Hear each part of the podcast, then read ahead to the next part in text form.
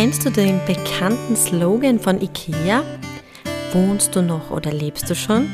Was hinter diesem Spruch steckt und was dein Zuhause über dich aussagt, das alles bespreche ich in dieser Folge. Bleib dran. My Way, der Weg zu mir. Dein Podcast, bei dem es nur um dich geht. Mein Name ist Michaela Paulitsch und ich bin bereit für dein Abenteuer. Mit Impulsen, Metaphern und Übungen begleite ich dich auf dem Weg zu deiner Selbstfindung. Du bestimmst die Route und ich zeige dir die Wegweiser. Ich freue mich, dich bei dieser persönlichen Reise zu begleiten. Ja, hallo liebe Zuhörerinnen, eine neue Podcast-Folge steht an. Heute ist es wieder soweit. Normal wäre schon letzte Woche eine neue Podcast-Folge herausgekommen, denn geplant ist es ja alle zwei Wochen ähm, eine neue zu produzieren. Dieses Mal hat es leider ein wenig länger gedauert, denn in den letzten paar Wochen war bei mir einiges los. Zum einen Chaos in meinem Zuhause, darum geht es auch heute in dieser Podcast-Folge und an der Stimme kann man es auch ein bisschen hören, ich hoffe nicht zu stark. Ähm, eine Erkältung ist noch dazugekommen. Aber heute geht es um ein wichtiges Thema und zwar um dein Zuhause. Wie gesagt, bei mir daheim gibt es momentan ein großes Chaos. Es findet äh, zurzeit ein großer Umbau statt. Man hört es vielleicht auch im Hintergrund. Es ist alles irgendwie kahl und leer bei mir. Wir haben überhaupt kein Wohngefühl. Es stand in den letzten Tagen und Wochen das Ausmisten an und ähm, man hat überhaupt nicht das Gefühl, wirklich daheim zu sein, sondern ich lebe aktuell auf einer Baustelle. Und diese Impulse möchte ich heute mitnehmen, um dir etwas mitzugeben, wie wichtig unser Zuhause ist. Und ich bin mir sicher, aus dieser Folge kannst du wieder viele neue Impulse für dich mitnehmen. Zu Beginn dieser Podcast-Folge hast du schon den bekannten Werbeslogan gehört von IKEA und zwar Wohnst du noch oder lebst du schon? Das schwedische Unternehmen will mit diesem Satz zeigen, dass ein Zuhause mehr als nur eine Wohnung ist. Es ist ein Ort, sich wohlzufühlen, es ist ein Ort für die Familie, es ist ein Ort, sich mit Freunden zu treffen. Durch Corona wurden wir natürlich in den letzten Jahren auch viel mehr dazu gezwungen, daheim zu sein. Und die Menschen sind dadurch auch noch bewusster geworden, dass sie sich daheim das noch gemütlicher einrichten, um sich noch viel wohler zu fühlen. Und ganz wichtig ist, dass dein Zuhause der individuelle Ausdruck deiner Persönlichkeit ist.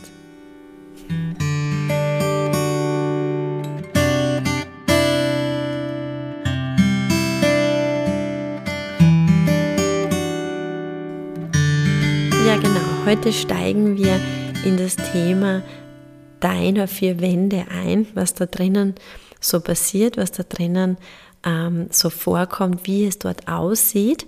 Denn ich erlebe immer wieder in meiner Praxis Klientinnen, die mit dem Thema äh, daheim überfordert sind. Zum einen, dass einfach so viel zu machen ist, zum anderen, dass ihre Wohnung komplett überfüllt ist. Und es geht um das Thema Zusammenräumen, ein Übermaß an materiellen Dingen, äh, die einen erdrücken und natürlich auch stressen. Es gibt dafür natürlich viele zahlreiche Ratgeber, in denen man lernen kann, richtig zu ordnen, zu sortieren, auszumisten. Und ja, diese Bücher sind auch Bestseller. Ja, also das heißt, man sieht, wie viele Menschen sich damit beschäftigen und den Wunsch haben, dass sie sich daheim wohlfühlen und dass es daheim ordentlicher ist. Vorab möchte ich nun in eine Erkrankung einsteigen, die es auch in dieser Form gibt und die du bestimmt schon irgendwo mal im Fernsehen oder in einer Zeitung gesehen hast. Es geht um das krankhafte Verhalten, etwas zusammen, etwas zu horten. Und zwar geht es dabei um das Messi-Syndrom. Ähm, dieses Verhalten zeigt, dass in den vier Wänden dieser Menschen alles überfüllt ist. Diese Menschen sammeln in krankhafter Art und Weise wie Tageszeitungen, die bis zur Decke gestapelt werden. Die haben überhaupt nicht mehr die Möglichkeit, durch ihre Wohnung zu gehen, weil dies alles so überfüllt ist. Für Außenstehende schaut diese Wohnung auch wie eine Müllhalde aus, aber die Betroffenen sehen dieses Problem überhaupt nicht. Warum erkranken Menschen daran? Dieses Thema ist auch multifaktoriell. Das bedeutet, es gibt viele Möglichkeiten, warum Menschen in diese Erkrankung kommen. Zum einen kann es sein, dass diese Menschen in ihrer Kindheit zu wenig Zuneigung bekommen haben und die verwenden diese Gegenstände, die sie sammeln, als Teil ihres eigenen Ichs und diese Dinge können sie natürlich dann nicht wegwerfen. Das ist einmal die eine Möglichkeit und die andere Möglichkeit wäre auch, dass es in der Kindheit traumatische Erlebnisse gegeben hat, wie Verlust oder Gewalt oder ähnliches. Und das kann auch natürlich dieses krankhafte Verhalten auslösen.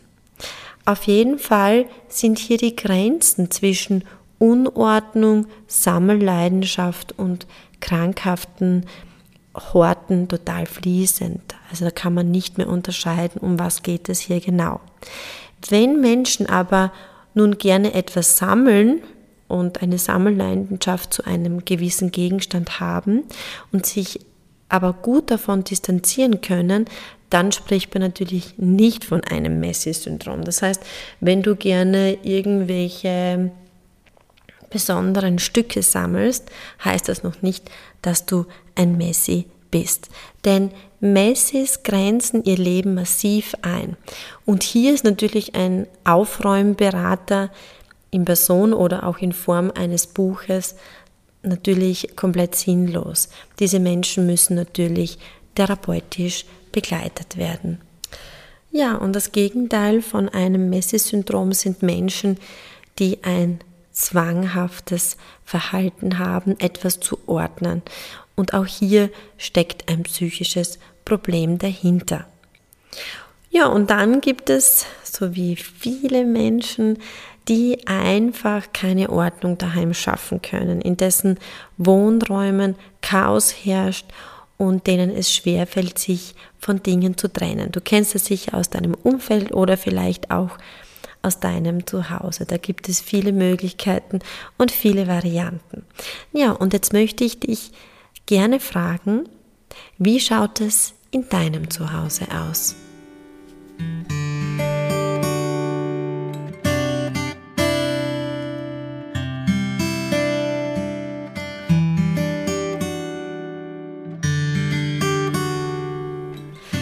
Ja, es gibt natürlich unterschiedliche Methoden in seinem Zuhause Ordnung zu schaffen. Die Japanerin Marie Kondo hat die KonMari-Methode entwickelt oder auch eine Psychotherapeutin aus der Schweiz hat das Buch geschrieben, Räum dich frei. Also in jeder Buchhandlung findest du eine Fülle an Ratgebern, wie du daheim Ordnung schaffen kannst. Ähm, natürlich ist es natürlich auch ein guter Tipp, den ich dir hier mitgeben kann, wenn du dieses Thema natürlich angehen möchtest. Ich finde es total interessant, wie jemand wohnt, denn dein Zuhause erzählt die Geschichte deiner Entscheidungen. Alles, was in deiner Wohnung ist, jedes Möbelstück, jede Dekoration, jedes Buch, jedes Gerümpel zeigt, was du brauchst und alles hat mit dir und mit deinen Familienmitgliedern zu tun. In manchen Räumen ist es übervoll und in manchen Räumen ist es total kahl und leer. So unterschiedlich sind wir Menschen. Die einen haben so viele Dinge und können sich überhaupt nicht trennen und dann gibt es wieder Menschen, die haben überhaupt nichts in ihrer Wohnung und es ist total leer und sagt dadurch auch ganz viel von ihrer Persönlichkeit aus keine Ordnung, aber auch extreme Ordnung zeigt, wie es dem Menschen geht. Manche haben in sich so eine Unruhe und das zeigt sich auch in dem Chaos daheim. Und dieses sich in Außen zeigt sich auch in der Wohnung. Und vielleicht kannst du auch bei dir beobachten, wenn es dir schlecht geht und wenn ganz viel passiert und viele Probleme da sind, dann ist auch dein Zuhause unaufgeräumt und nicht so klar. Oder es kann auch ganz anders sein, du merkst, es geht dir gut, weil Ordnung geschaffen wird. Hier ist es ganz wichtig, dass du dich gut beobachtest, in welche Richtung tendierst du und wie geht es dir, wenn Ordnung ist und wie geht es dir, wenn Unordnung oder Chaos in deinem Haushalt herrscht. Ich kann aus meiner derzeitigen Umbausituation bei mir daheim erzählen, dass das Entrümpeln total befreiend wirken kann. Man macht Platz für Neues und es fühlt sich sehr erleichternd an. Natürlich verabschiedet man sich von Dingen, die einen vielleicht jahrelang begleitet haben und sich vielleicht irgendwo in einem Kasten versteckt haben und eigentlich nie gebraucht worden sind. Und Entrümpeln schafft zusätzlich Klarheit auch im Kopf. Ich empfehle auch immer meinen Klientinnen, das Chaos in den vier Wänden nicht innerhalb eines Tages zu beseitigen, denn hierbei kann man sich sehr leicht überfordert fühlen. Sinnvoll ist es, sich von Raum zu Raum zu arbeiten oder von ähm, Möbelstück zu Möbelstück zu arbeiten und alles äh, zu ordnen und ähm, ja, zu entrümpeln. Für das Entrümpeln ist es auch wichtig, sich Zeit zu nehmen. Bei manchen Dingen wird dir bestimmt klar, diese Dinge brauchst du nicht und die kann man schnell loswerden. Und bei anderen Dingen stecken Erinnerungen dahinter und bei anderen geht es einfach nur um das Materielle. Aber bei jedem Entrümpeln geht es um den Begriff des Minimalismus. Das ist der Versuch, den Konsum zu begrenzen und seinen Besitz zu verkleinern und damit die Lebensqualität zu verbessern und den Besitz so zu verändern, dass man das Augenmerk auf das Wichtigste legt, das auch wirklich gebraucht und genutzt wird. Also versuche es mal aus in den nächsten Tagen, starte bei einem Raum in einem Kästchen oder in einem großen Kasten und schau, was es in dir auslöst und was es mit dir macht, wenn du, wenn du Ordnung schaffst und damit Platz für Neues machst.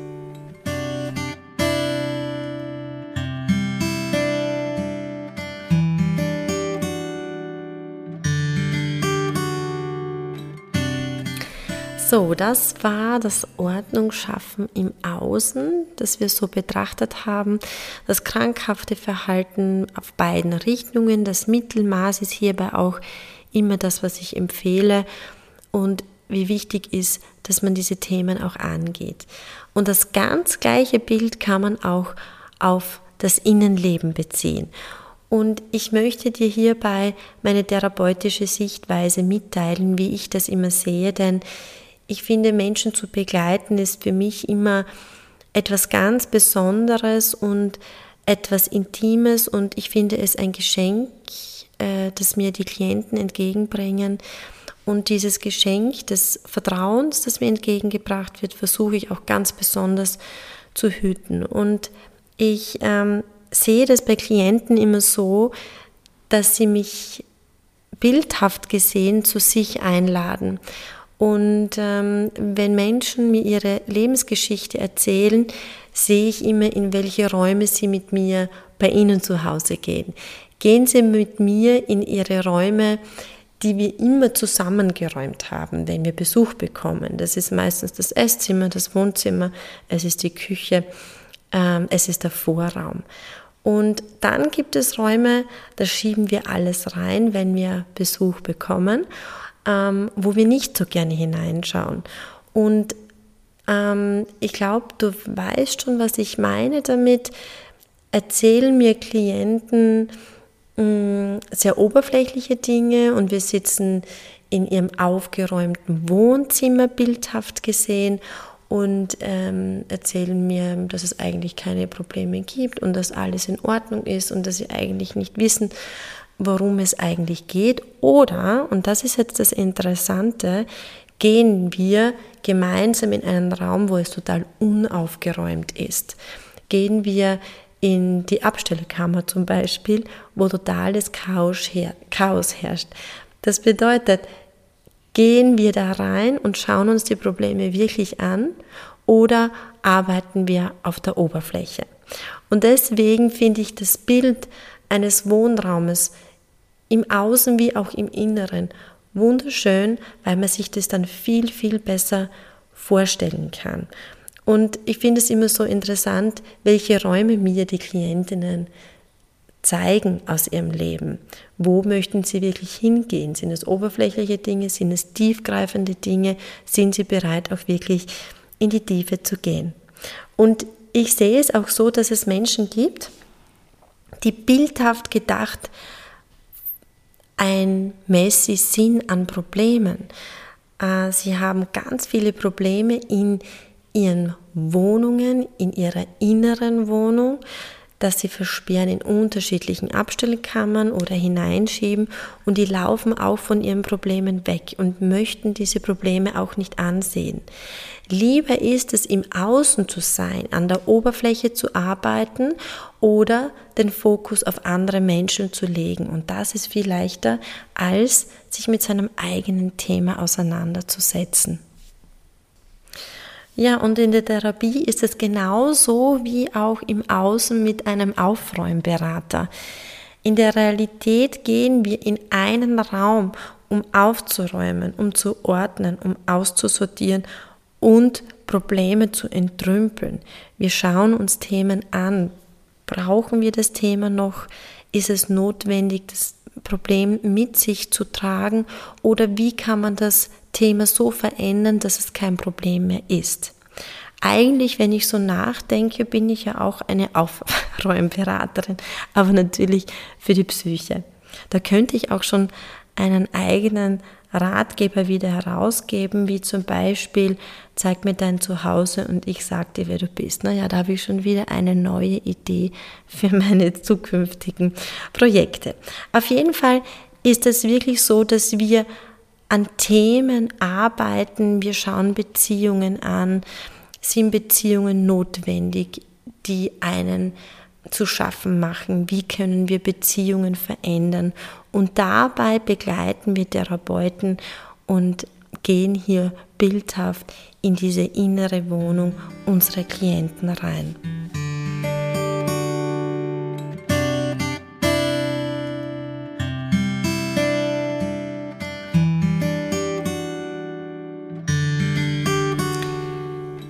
Eines möchte ich dir heute unbedingt mitgeben, egal ob du in deiner Wohnung entrümpelst oder in deiner Psyche. Alles führt zur Klarheit, zur Ordnung und Freiheit für Neues. Erleichtert ungemein und wir sollen uns alle in unserer Wohnung im Außen wie auch im Inneren wohlfühlen, dass wir einen Ort haben, an dem wir uns fallen lassen können und in dem wir zu Hause sind.